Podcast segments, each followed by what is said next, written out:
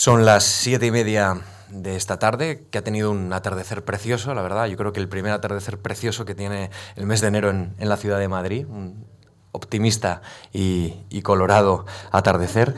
Muchas gracias por acompañarnos en este primer Memorias de la Fundación de 2015, en la Fundación Juan Marc. Gracias a todos los que nos están acompañando aquí, en directo, en vivo, en el Salón Azul de, de la sede central de esta fundación, a los que nos ven desde su ordenador o a través de los dispositivos móviles por primera vez en streaming, que esto es una forma también de estar en vivo y en directo, pero, pero nosotros igualmente de igual manera le sentimos muy cerca y la verdad es que muy pocas presentaciones, ya saben ustedes. Hoy nos acompaña el maestro Antón García Abril. Muy buenas tardes. Buenas tardes. ¿Qué tal está?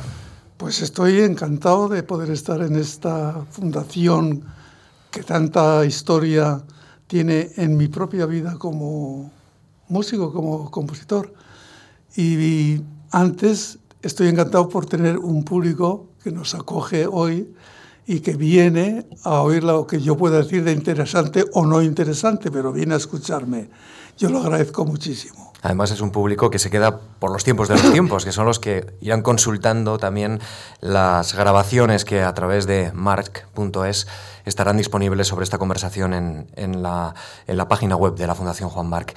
Eh, ¿En qué proyectos está en estos momentos eh, metido Antón García Abril? Porque cuando uno habla con él, y, he tenido la suerte de estar hablando, charlando los días anteriores, uno se da cuenta de que tiene una vitalidad increíble y que, y que está cargado de proyectos y de optimismo. Cuéntenos, ¿en qué está ahora mismo el maestro? Bueno, pues ahora estoy en un momento de revisar grandes obras, digo grandes en el sentido de formato grandes obras, me refiero a conciertos, sinfonías, eh, y estoy en ese periodo revisionista que obras que tienen ya mucho tiempo, yo soy de los que siempre he dicho que el tiempo también compone, y no hay duda de ello, por lo menos yo no tengo ninguna duda de ello, que con el tiempo las cosas van variando, van cambiando, y el mismo autor, el mismo compositor puede tener visiones de la obra que hizo hace mucho tiempo en lo que es troncal de la obra no, es, no varía, pero en lo que es la técnica y el contenido formal de la obra sí. En ese sentido, en, el último periodo, aparte de pequeñas obras, cuando digo pequeñas o grandes, entiéndase que me refiero a formas musicales. Pequeñas obras, hoy estoy terminando una canción que estoy escribiendo eh, con textos de Santa Teresa, porque me han pedido en el centenario de Santa Teresa, y estoy escribiendo esta obra que no hay, no hay obra pequeña en un, en un creador, pero el formato sí que lo es. Es una obra que dura cuatro minutos y una sinfonía, como todos saben, o un concierto dura 30, 40, 20, etc. Entonces, aparte de esa revisión permanente que estoy haciendo, por ejemplo, ahora recientemente me han mm, dado la gran noticia de que en este mes de febrero hay una obra mía de un concierto de violín y orquesta que se llama Cadencias, que hice una revisión y la va a hacer la semana que viene justamente se hace con la orquesta de la radio y televisión. Dentro de unos días viene la orquesta de Praga con un gran maestro, la Orquesta Nacional de Praga, en una tournée por España llevando una obra mía, caso insólito, porque no se suele producir esta maravilla de que una orquesta extranjera y de una importancia como es tengan obras en repertorio para hacer una gira de cinco conciertos que va de por España. Y también lleva una obra que he revisado, se llama Cadencias, que es una obra que hice en homenaje de un gran maestro, uno de los más grandes directores de orquesta que ha habido en la historia de la dirección, y que tuve la suerte, tuvimos la suerte de tener al maestro Chelovidaki como amigo.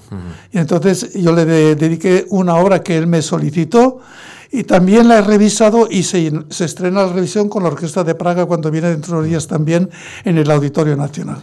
Así que eh, podría decir, contestando escuetamente la pregunta, ahora mismo de proyectos. que estoy eh, revisando y sobre todo atendiendo a obras de pequeño formato hasta ese momento de coger una nueva obra de de, alto nivel formal. Eh, déjenos entrar por un instante en la intimidad del creador. Eh, ¿Cómo crea Antón García Abril? Porque he leído, he leído múltiples entrevistas para preparar esta conversación, pero en una de ellas, escuetamente se dice, puede estar horas y horas si, digamos así, las musas le han, han llegado.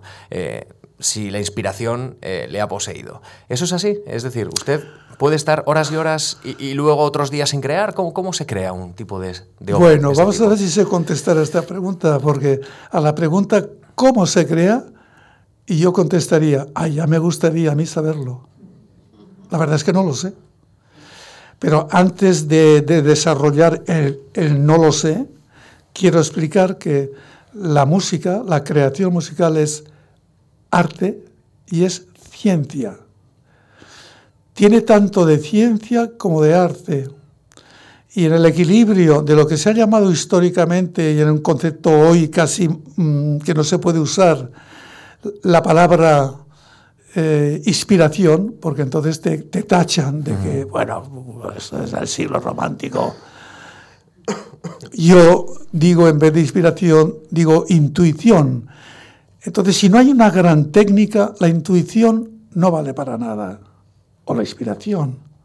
Y si no hay inspiración o intuición, la técnica tampoco vale para nada. Entonces, resumiendo en lo que pueda contestar a la pregunta que me haces, primero, la técnica es la que mueve las ideas o la idea musical en abstracto es la que puede mover la técnica y darle forma con la técnica. Lo más importante de la composición, una vez se tiene lo que un compositor o un poeta debe tener, que es inspiración, lo más importante ya es la técnica, sin ninguna duda, desde mi punto de vista, obviamente. Así que yo creo que la unión en un cierto equilibrio de técnica, e inspiración sería el ideal. Ahora, ¿cómo se empieza una obra? Ya me gustaría saberlo. No lo sé. Incluso yo muchas veces me sorprendo de cosas cuando ha pasado el tiempo, de cosas, de cosas que yo he escrito que, que te llaman la atención, porque pues como dicen los poetas, la primavera ha venido y nadie sabe cómo ha, cómo ha sido. Pues igual, las, las, ideas surgen, tampoco se sabe por qué y cómo ni de dónde vienen. Muy complejo. No sabría contestar realmente científicamente a la pregunta. Bueno, pues vamos a, un ejemplo concreto. Tiene usted una ópera, Divinas Palabras. Eh, he leído que está buscando un texto para realizar, firmar, componer otra gran ópera. ¿Ha llegado ese texto? ¿No ha llegado ese texto? ¿Esa base sobre la que empezar a trabajar, entiendo, una obra musical? Bueno, vamos a ver, aquí hablamos ahora de una música, eh, en el, mundo que estamos viviendo audiovisual, llamamos música aplicada. Pues en el mundo de la ópera también podríamos hablar de música aplicada. ¿A qué se aplica? A un texto. Ya tienes un pretexto. Es decir, todo lo que he dicho antes vale en un 50%, no en la totalidad. Porque cuando hay un texto y hay una, ópera, ya tus partes de un texto y ya el impulso, yo diría que es un impulso casi emocional. Por descontado la emoción que no vale para nada, insisto, yo insistir en ese tema, si no se tiene una sabiduría técnica extraordinaria. Pero no es lo mismo la música pura, que no, requiere de ningún apoyo, ni de texto, ni de imagen, ni de nada, es pura la música, o la música aplicada a un texto, a la imagen o a una obra teatral, etcétera, etcétera. Mm.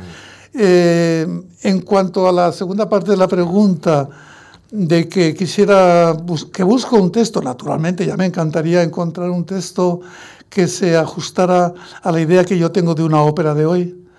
Eh, me encantaría porque lo primero que haría es meterme con esa ópera, mm. porque no hay que olvidar, y eh, en la historia mía empieza ya a definirse, a definirse ciertos aspectos de mi obra, por ejemplo, yo tengo obra coral, mucha obra coral, para coro, para coro y orquesta, obra coral, quiere decir que siempre hay un texto, mm. y luego la, la canción de concierto, pues en este momento hablando de números, que tampoco me gusta hablar de números porque eso no garantiza nada. Hay quien tiene 14 sinfonías y no vale para nada. Y hay quien tiene una y se toca por todo el mundo. Pero en cuanto a número, tengo más de 130 canciones escritas sobre los más grandes poetas de nuestra, de nuestra poesía española. Y quiero decir con ello que se va definiendo mucho que realmente la obra vocal mía tiene un cierto relieve. Entonces, la aplicación de la música a una canción de concierto, la parte instrumental es muy importante, pero lo que más importa a un compositor es la parte literaria. Porque el impulso te lo da la palabra. La palabra cuando se convierte en música y la música ya es palabra y la palabra es música. Mm. No sé si me he ido, me parece que me he ido. No, pero... Si me he ido, me reconduces, por favor. No, no, no se preocupe, porque no estamos ni para ir ni para venir. Estamos para, para conocer a Antón García Abril y para conocer cómo funciona ese talento creador en esta tarde de lunes. Eh, antes ya de entrar en algunos aspectos de su obra, eh, quiero preguntar, usted ha creado una fundación, una fundación que lleva su nombre, y, entiendo que cuando uno crea una herramienta de este tipo denota cierta preocupación por su legado. Eh, al menos que quiere que esté bien clasificado, que esté bien cuidado, que esté accesible, eh, demuestra cierta voluntad de permanencia. ¿Esto es así o no?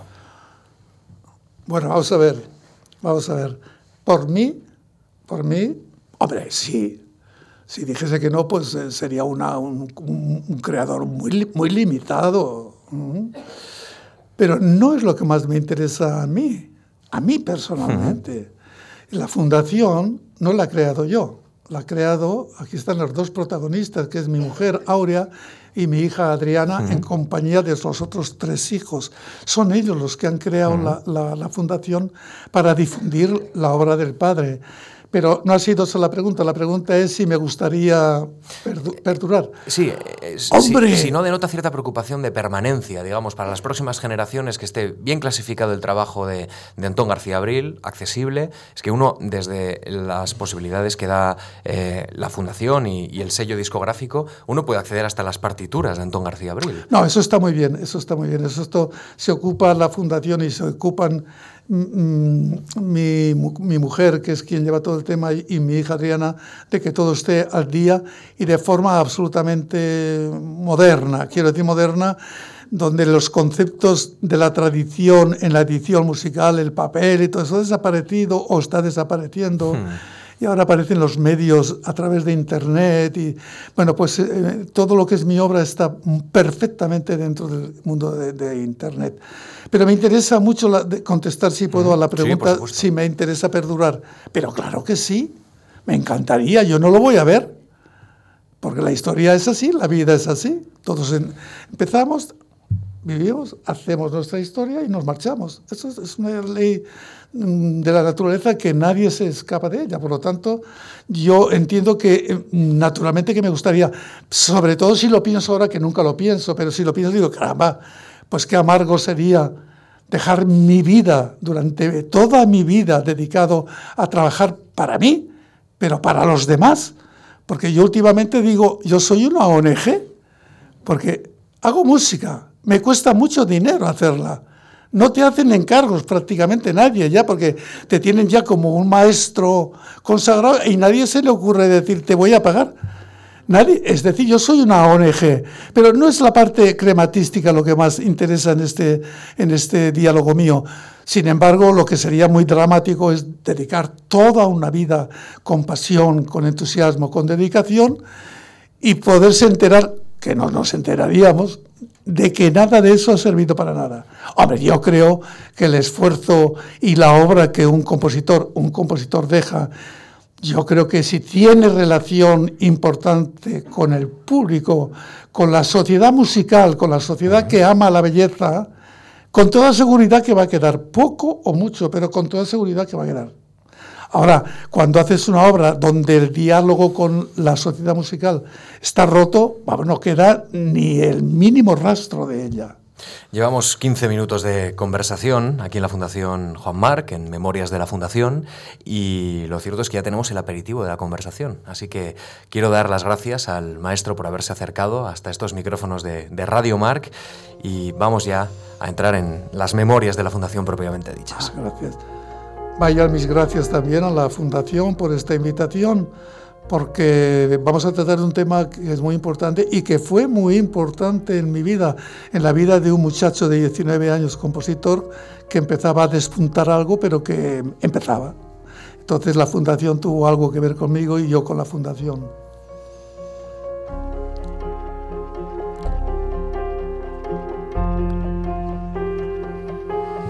Hemos conocido algunos detalles en esta conversación de, cómo, de cómo ve la obra y cómo ve el mundo eh, Antón García Abril, pero, pero la verdad es que con una larguísima trayectoria hay muchos hitos en, digamos, en su, en su quehacer diario y en su, y en su obra artística. Vamos a repasarlos con la ayuda de, Lucía, de Lucía Franco, lo más sustancial, ¿eh? en apenas un minuto y medio de la biografía de Antón García Abril y luego seguimos comentando. El maestro Antón García Abril nació en Teruel y es uno de los compositores españoles contemporáneos más destacados. Su extensa obra abarca la mayoría de las formas musicales. Ha compuesto un gran número de bandas sonoras para cine y televisión. Por estos trabajos, en 2014 obtuvo la Medalla de Oro de la Academia de Cine. Su larga experiencia en la música también se extiende a la docencia. Durante casi 30 años fue catedrático de composición y formas musicales en el Real Conservatorio Superior de Música de Madrid y ha dirigido la Cátedra Manuel de Falla en Cádiz. Miembro destacado de la denominada Generación de 1951, es fundador del movimiento Nueva Música. En 1964 obtuvo una beca de la Fundación Juan Marc para estudiar en la Academia Santa Cecilia de Roma en 1982 fue elegido miembro de la Real Academia de Bellas Artes de San Fernando y en 2000 de la Academia Nacional de Bellas Artes de Argentina. Ha sido galardonado con una larga lista de premios entre los que destacan el Nacional de Música en dos ocasiones, la Medalla de Oro al Mérito en las Bellas Artes, la Gran Cruz de Alfonso X el Sabio y el Premio Iberoamericano de la Música Tomás Luis de Victoria. Es doctor honoris causa por la Universidad Complutense de Madrid y por la Universidad de las Artes de La Habana. ¿Nos deja escuchar un instante de una obra suya? Claro. Vamos a empezar. Vamos a empezar.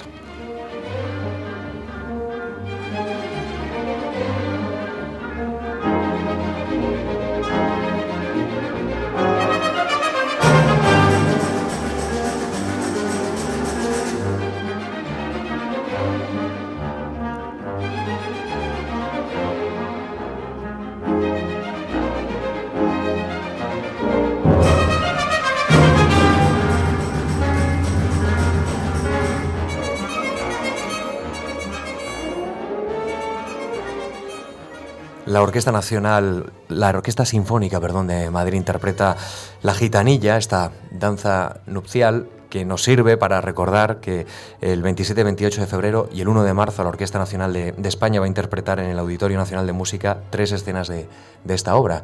Así es que es una música contemporánea, evidentemente, como estábamos hablando, con voluntad de permanencia y para que sea tocada en el futuro. ¿no? Eh, eh, con, la, con, esta eh, música, con esta, eh, con esta sintonía de, la gitanilla, quería preguntarle eh, acerca de, uno de los elementos más esenciales de su obra, que es la defensa de la melodía. en su discurso de entrada de la Real Academia de Bellas Artes de San Fernando, que precisamente lo tituló En defensa de la melodía, hay algunas frases, algunos párrafos que yo creo que pueden reflejar perfectamente qué es lo que piensa y cómo siente Antón García Abril. Voy a leer exactamente lo que usted escribió en el año 1982. Es la melodía quien determina la voluntad expresiva de los sentimientos a través de la música. La melodía ha sido elemento que ha defendido y ha definido la personalidad del arte musical. La identidad musical de un pueblo nos la revelan sus melodías. Acompaña al hombre en todas sus manifestaciones. La melodía será eterna. No puedo imaginar un mundo sin melodía, sin canción. Sería como concebir un pájaro sin canto o un río sin agua. Esto usted lo escribió en el año 1982 y entiendo que, sigue siendo de enorme actualidad ¿no? para su creación.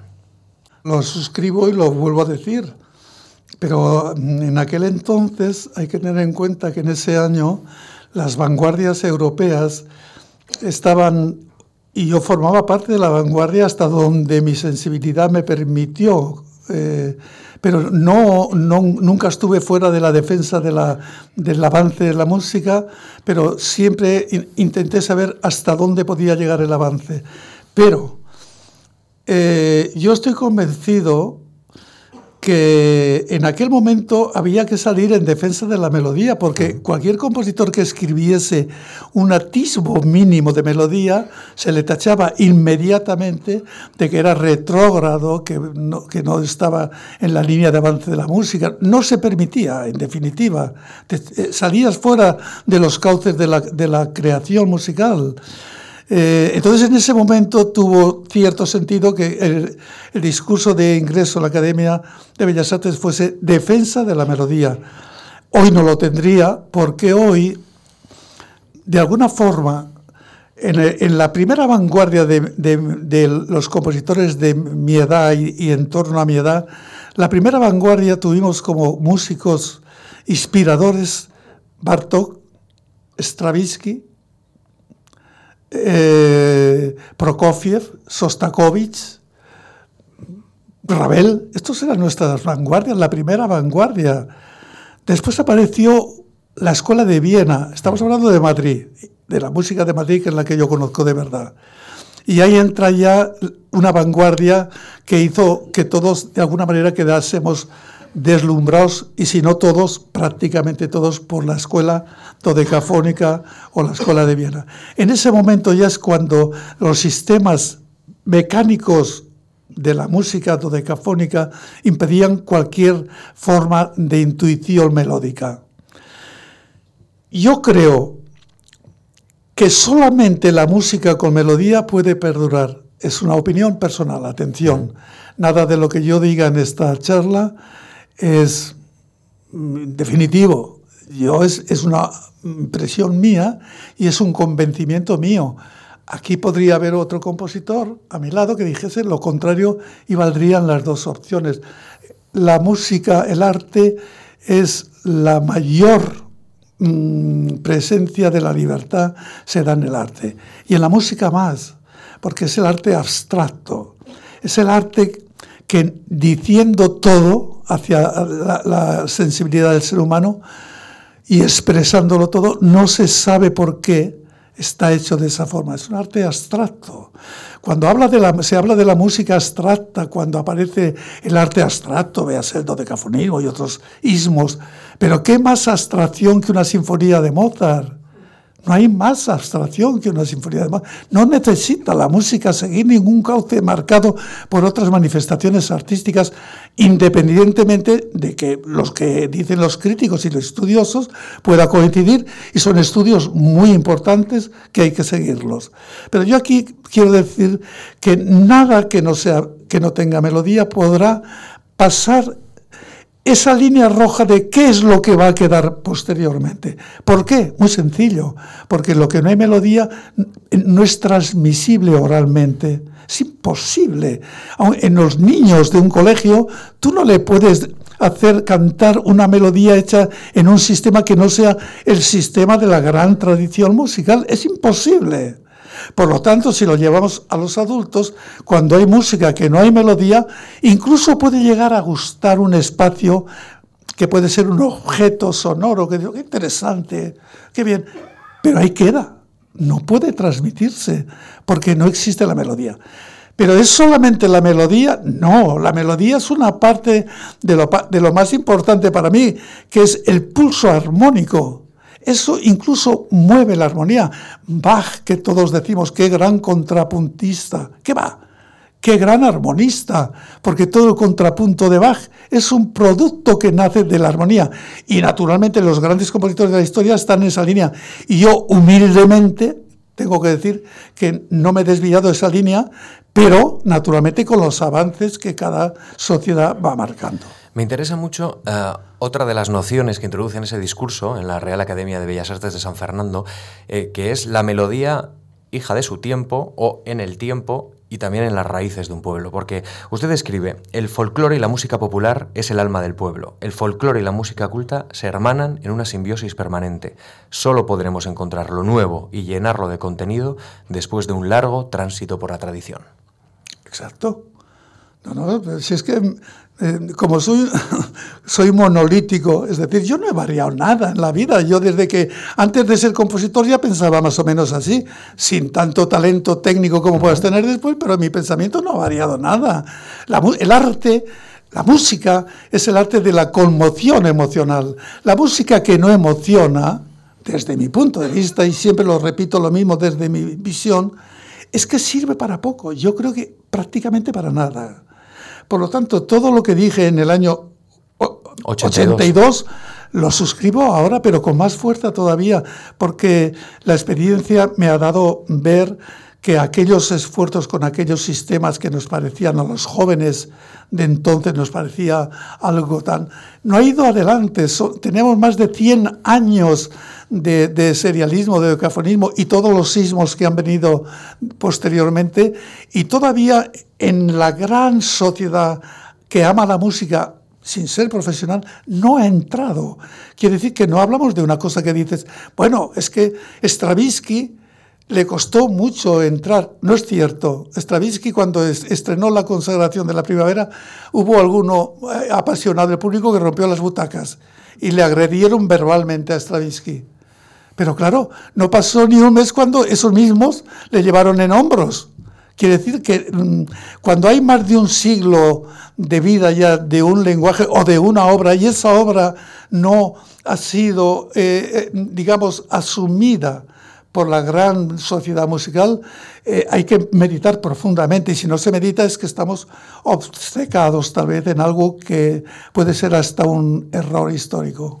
Bueno, pues vamos a ir escuchando eh, algunas piezas musicales en las que se hermanan las raíces de este país eh, en, en, la poesía y en la música de Antón García Abril, en una de sus piezas también significativas. Vamos a ir escuchando algunas y las vamos comentando.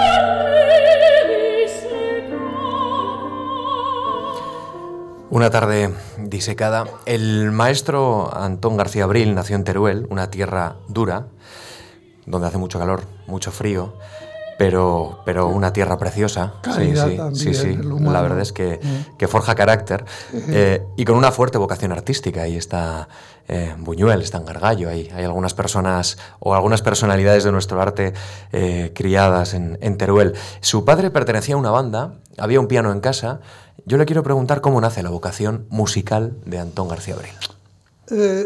Bueno, yo nací en, el año, tres años antes de que empezara la, contienda, nuestra guerra civil. yo soy un niño, fui un niño de la posguerra en una ciudad destruida totalmente como fue Teruel. Pero quedaba la banda de música, se salvó. Y quedaba la banda de música en Teruel. Y yo, muy de niño, mi padre, que como has dicho muy bien, era mm, un aficionado enorme a la música, tocaba en la banda como aficionado, pues a los hermanos, a los tres varones, nos puso en la Academia de Música de la banda a aprender un instrumento y aprender eh, solfeo también de la mano de mi padre.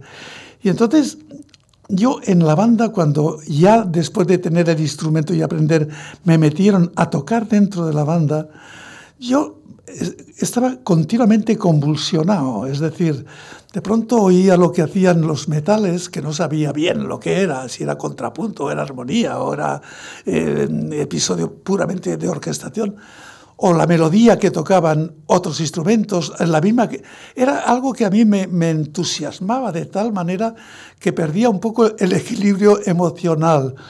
Eh, yo no sabía que yo en ese momento tenía vocación. Era, eh, estoy ah, narrando un sentimiento infantil casi, ¿no? Entonces mi padre se dio cuenta que algo mm, vio en mí que podría tener interés por la música, que compró un piano.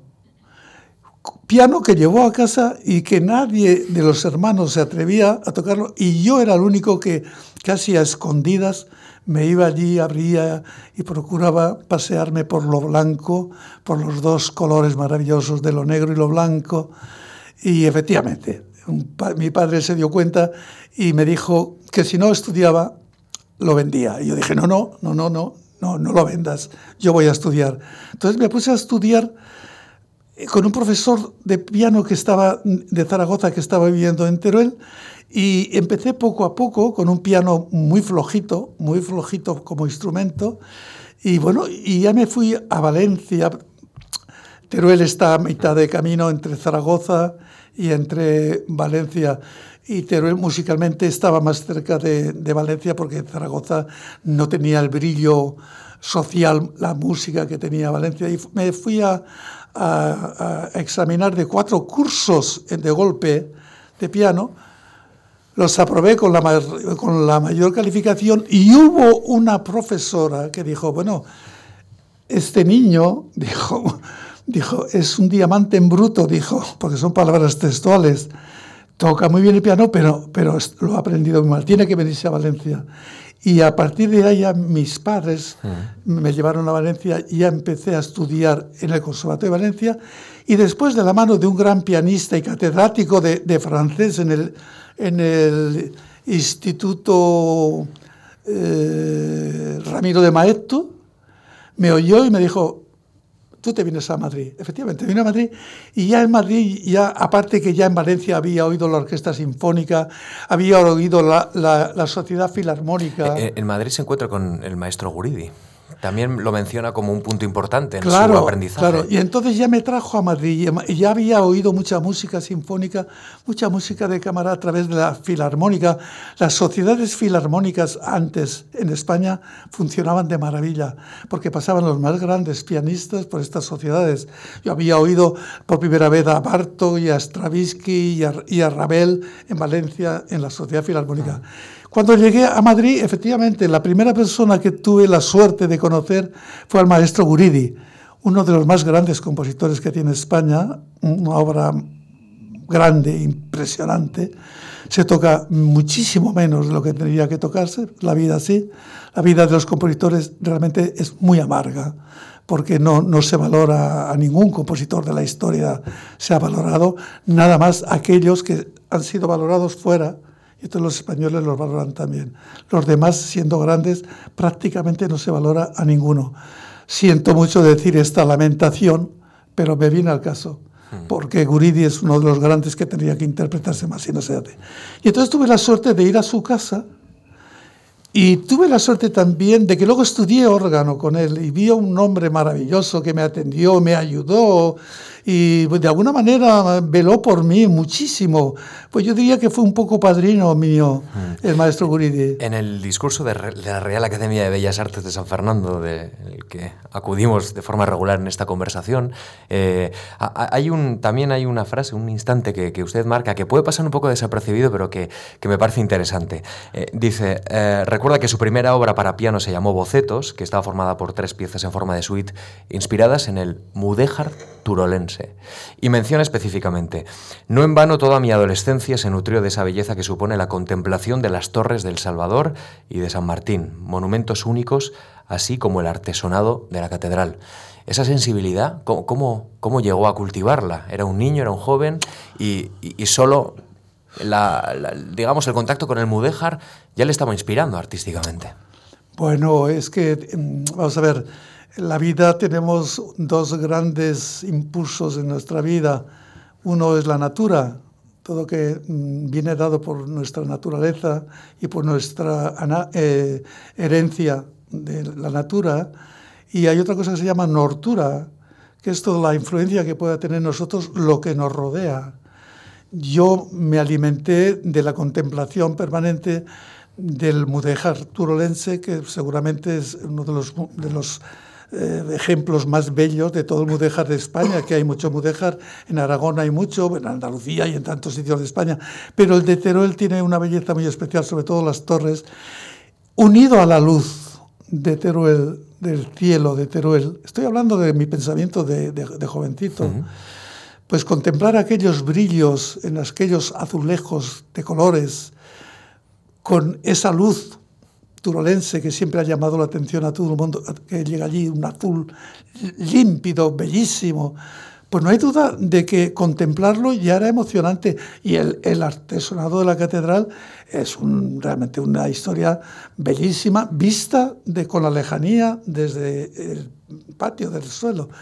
Pero yo he subido a verlo también y es emocionante, pero especialmente la arquitectura mudéjar. Mm. Eso es muy importante. Incluso yo tengo una obra que se llama Concierto Mudéjar, concierto para guitarra y orquesta de cuerda, que bueno, que se inspira un poco pues en, en la técnica del mudéjar, que con la expresión más sencilla, como son las yeserías, el ladrillo, los azulejos, no hay ni mármoles de Carrara, no hay nada, se crean esos espacios tan bellos. Entonces es un arte de la, de la belleza con los más sencillos elementos de la, de la arquitectura.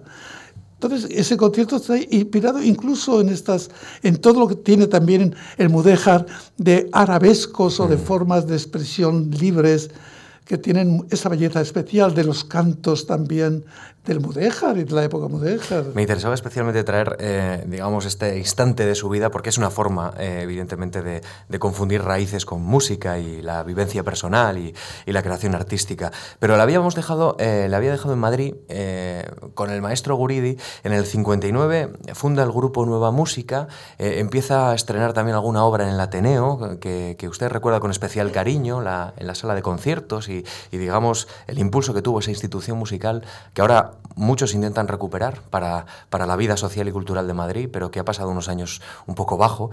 Y, y usted se encuentra con la Fundación Juan Marc que en el año 1963, y a través de una, una beca, eh, en el año 64, justamente el 15 de enero, porque en el 63 usted la solicita oficialmente, pero es el 15 de enero cuando puede empezar a disfrutarla, el 15 de enero del 64, se traslada hasta la Academia de Música Santa Cecilia de, de Roma para, para estudiar con el maestro Petrasi. ¿Qué recuerda? ¿Qué, ¿Qué, se le viene a la cabeza cuando evocamos esos años? Bueno, lo, lo primero que tengo que decir es que el, el hecho de estar aquí en este acto, en este centro cultural que es la, Fundación Juan Mar, eh, me, produce una cierta emoción porque ha tenido que ver muchísimo con mi trayectoria, no solamente con la, con la beca, que fue un hecho muy importante en mi vida, sino después la Fundación Juan Mar ha sido y sigue siendo pues un poco el alimento de toda la, poética de los conciertos de todo tipo.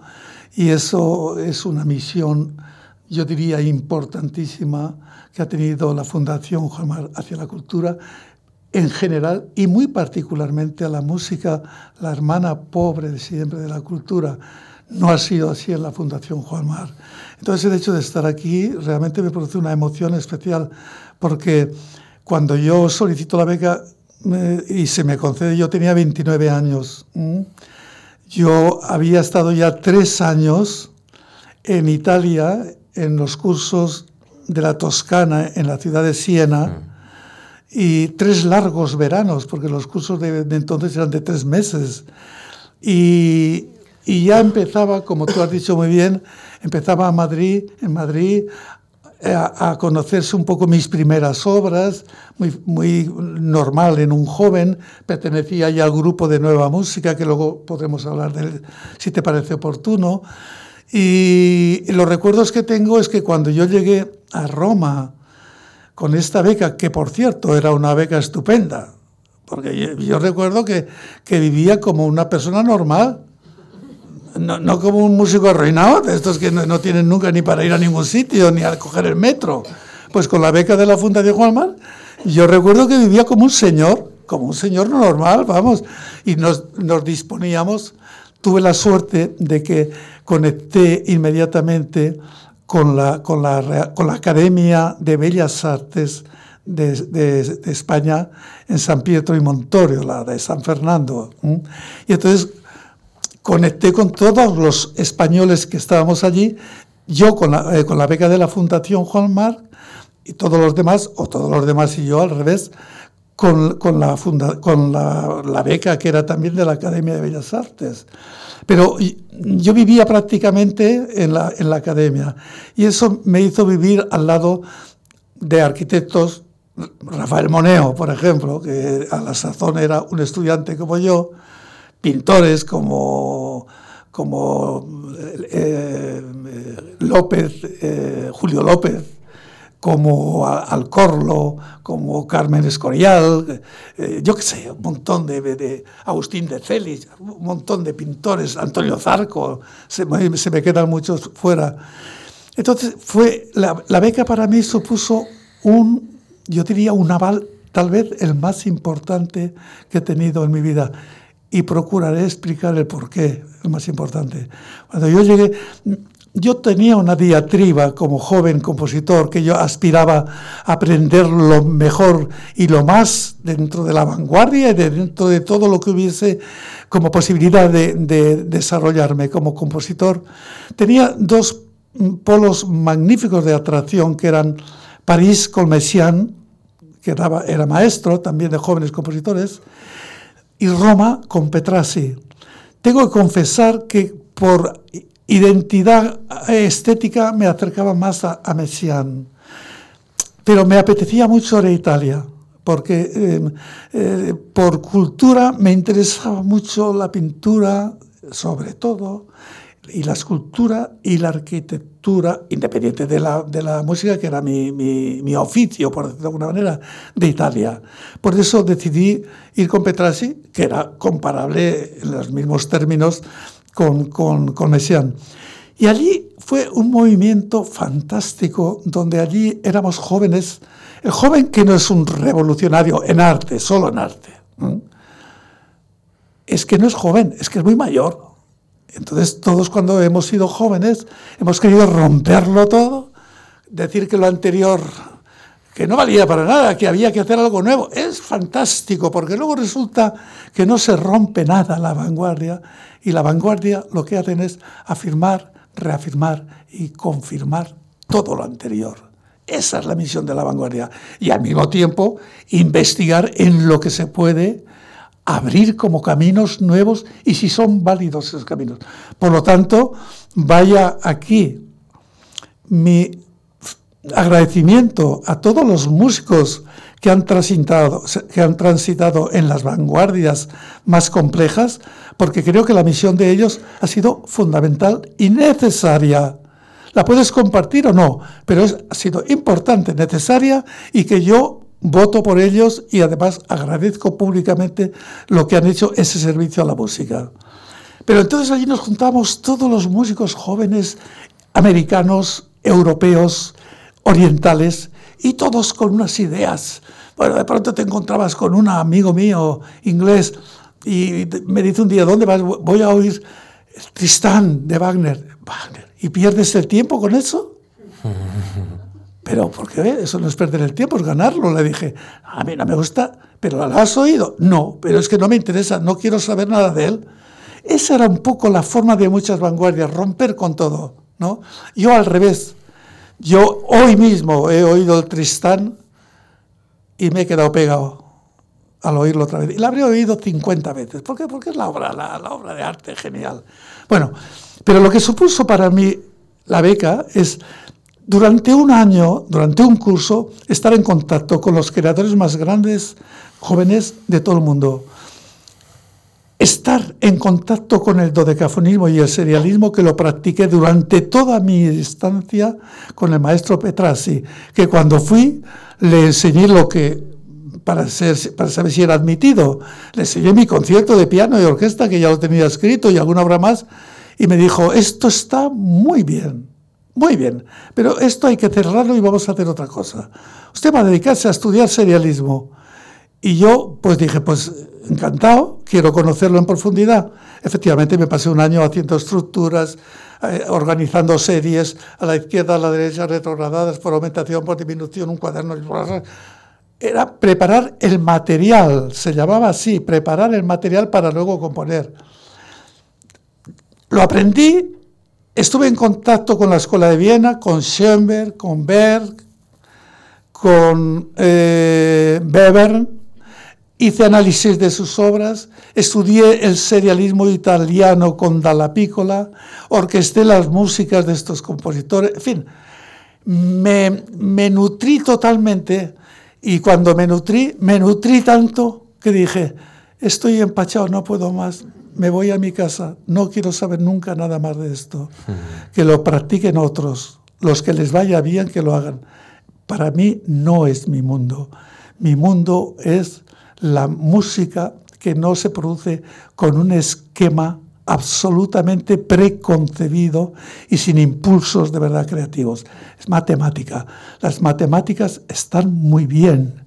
La música es matemática, pero que no se note. Que no se sienta. Vamos a escuchar otro, otro tema, otro tema. Perdón si me, me, extiendo demasiado, tal vez, no sé si. Hemos venido a escucharle. Pero me puedes cortar, ¿eh? No, no, no. ¿Mm? No se me ocurriría. Vamos a escuchar.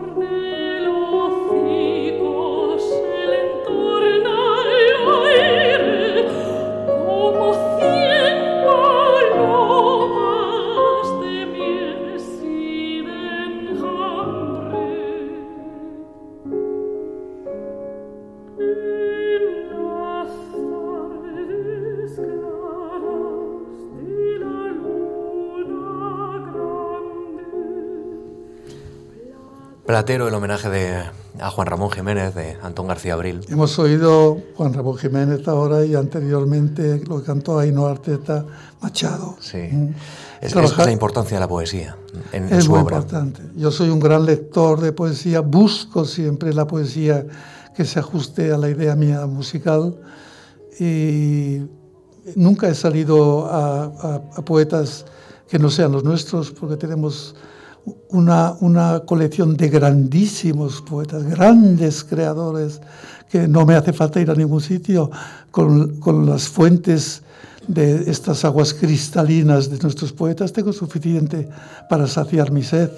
Otro elemento importante, más allá también de, de, musicar la poesía de Antón García Abril, ha sido su contribución al mundo del cine. Ha sido eh, una gran cantidad de bandas sonoras las que ha escrito, también para, para no solo para la televisión, eh, eh, también para, para el cine. El año pasado la Academia de Cine le entregó la medalla de oro y argumentó el, el premio de la siguiente manera. Antón García Abril entiende que la música es un lenguaje y que la música de cine, cuando está bien escrita, hay un momento en la que se convierte en pura imagen. ¿Usted está de acuerdo con esto? Totalmente. ¿La música y la imagen se pueden fundir? Totalmente, hasta tal punto que cuando la música está bien aplicada a la imagen, esa imagen mm, no es posible de verla ya sin la música.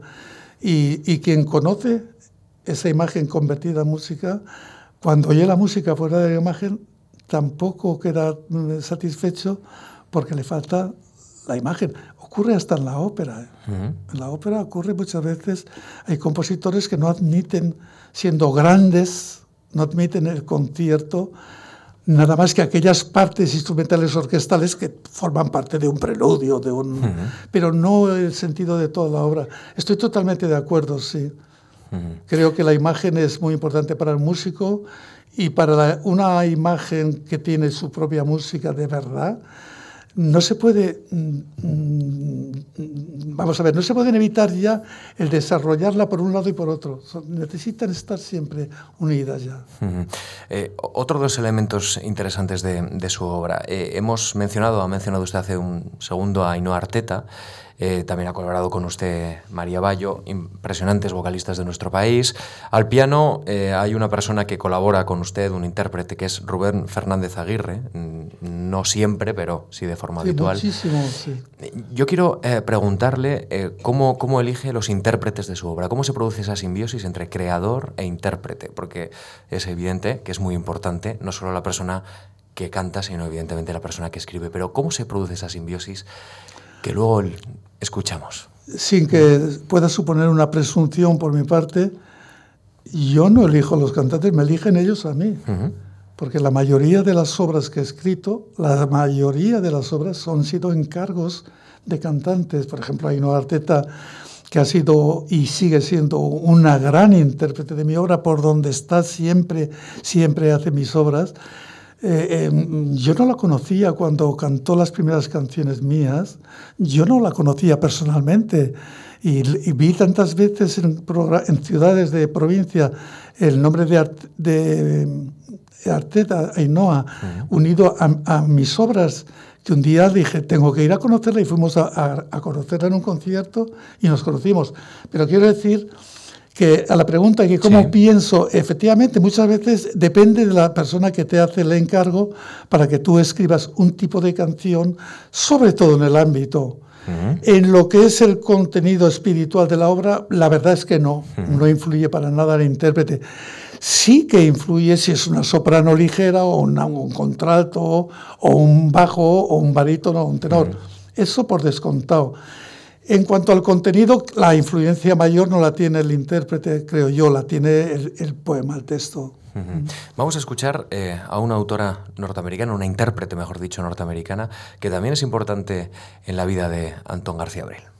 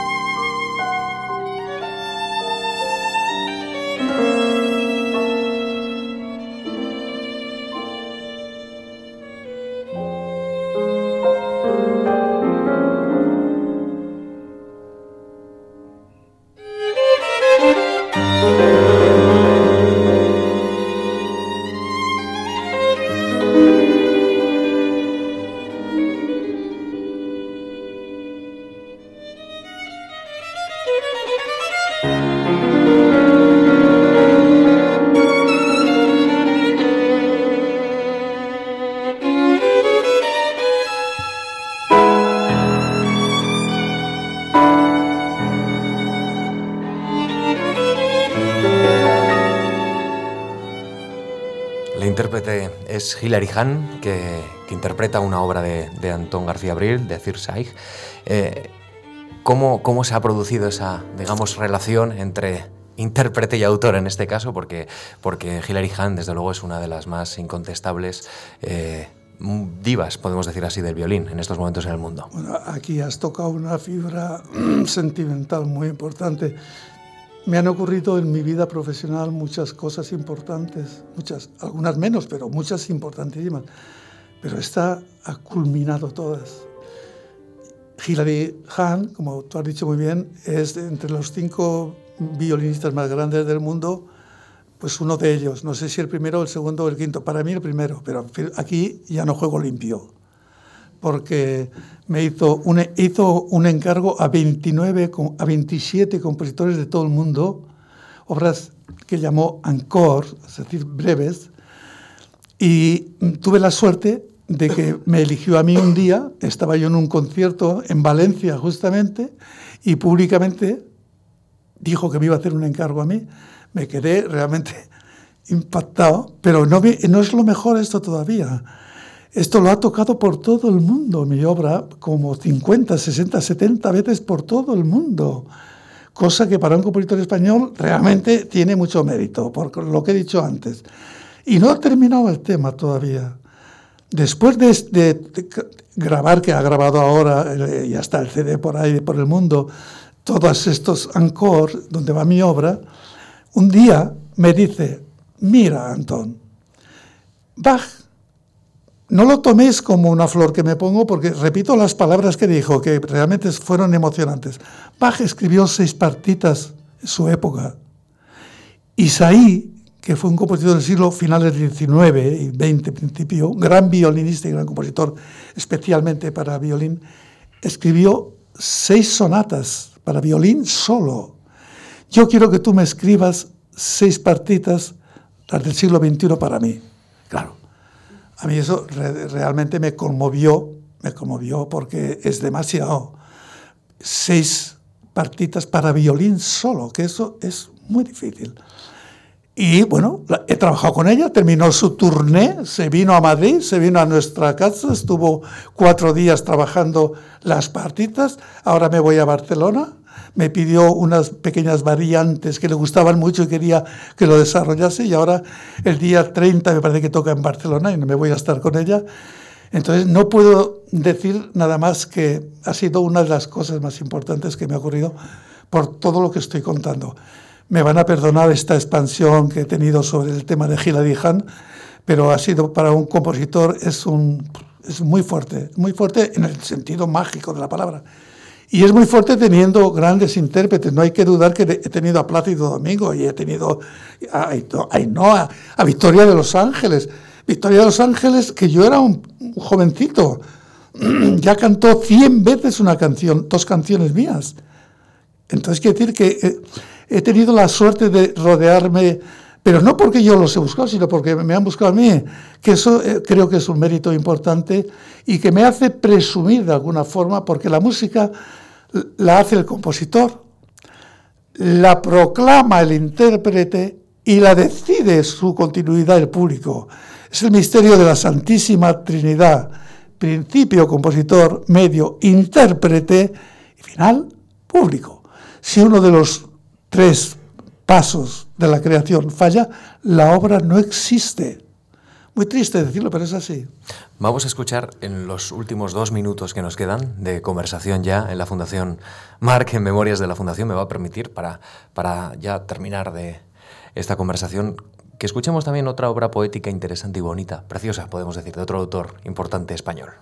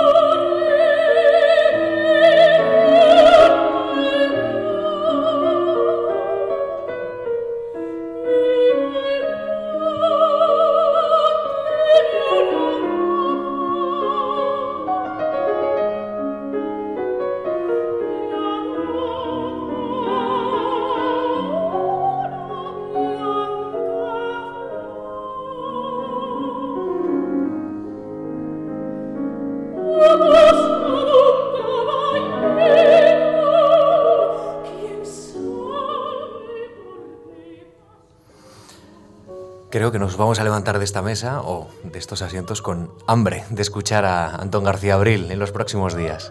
Así que si esto por lo menos ha servido para acercar a más público a la obra de, Antón García Abril, pues, pues bien, bien estará hecho. Maestro, gracias por habernos atendido, por haberse acercado hasta la Fundación Juan Marc y gracias por su movilidad, por haber estado con nosotros esta tarde. Muchas gracias a la Fundación Juan Mar por este espacio tan interesante, no por mí, sino por todo lo que viene después, que es mucho y muy interesante. Gracias a ustedes que me han soportado este, este tiempo. Y me he quedado muy corto hablando de la Fundación Juan Mar. Te podría haber hablado mucho más, porque ha sido para, la, para los compositores, para la cultura, lo he dicho, pero no me importa repetirme, hay cosas que hay que repetirlas es muy importante para los pintores, para los escultores, para los arquitectos, para toda la cultura, para los científicos. Pero la hermana pobre siempre ha sido la música y la Fundación Juan Mar ha estado siempre y está en este momento con la labor que estáis haciendo los que lleváis el, todo el tema cultural en la Fundación es importantísimo. Así que gracias a la Fundación y a ustedes por haber venido. Si quieren, eh, mañana tienen una cita con la poesía, mañana y el jueves, Rimbaud y Verlaine con Flotats y Mauro Armiño. Muchísimas gracias a todos ustedes por haberse acercado y gracias a los que también nos han visto eh, a través de, esta red mágica que se llama Internet, en streaming, en directo esta tarde en la Fundación Marc. Gracias a todos. Gracias. Muy bien.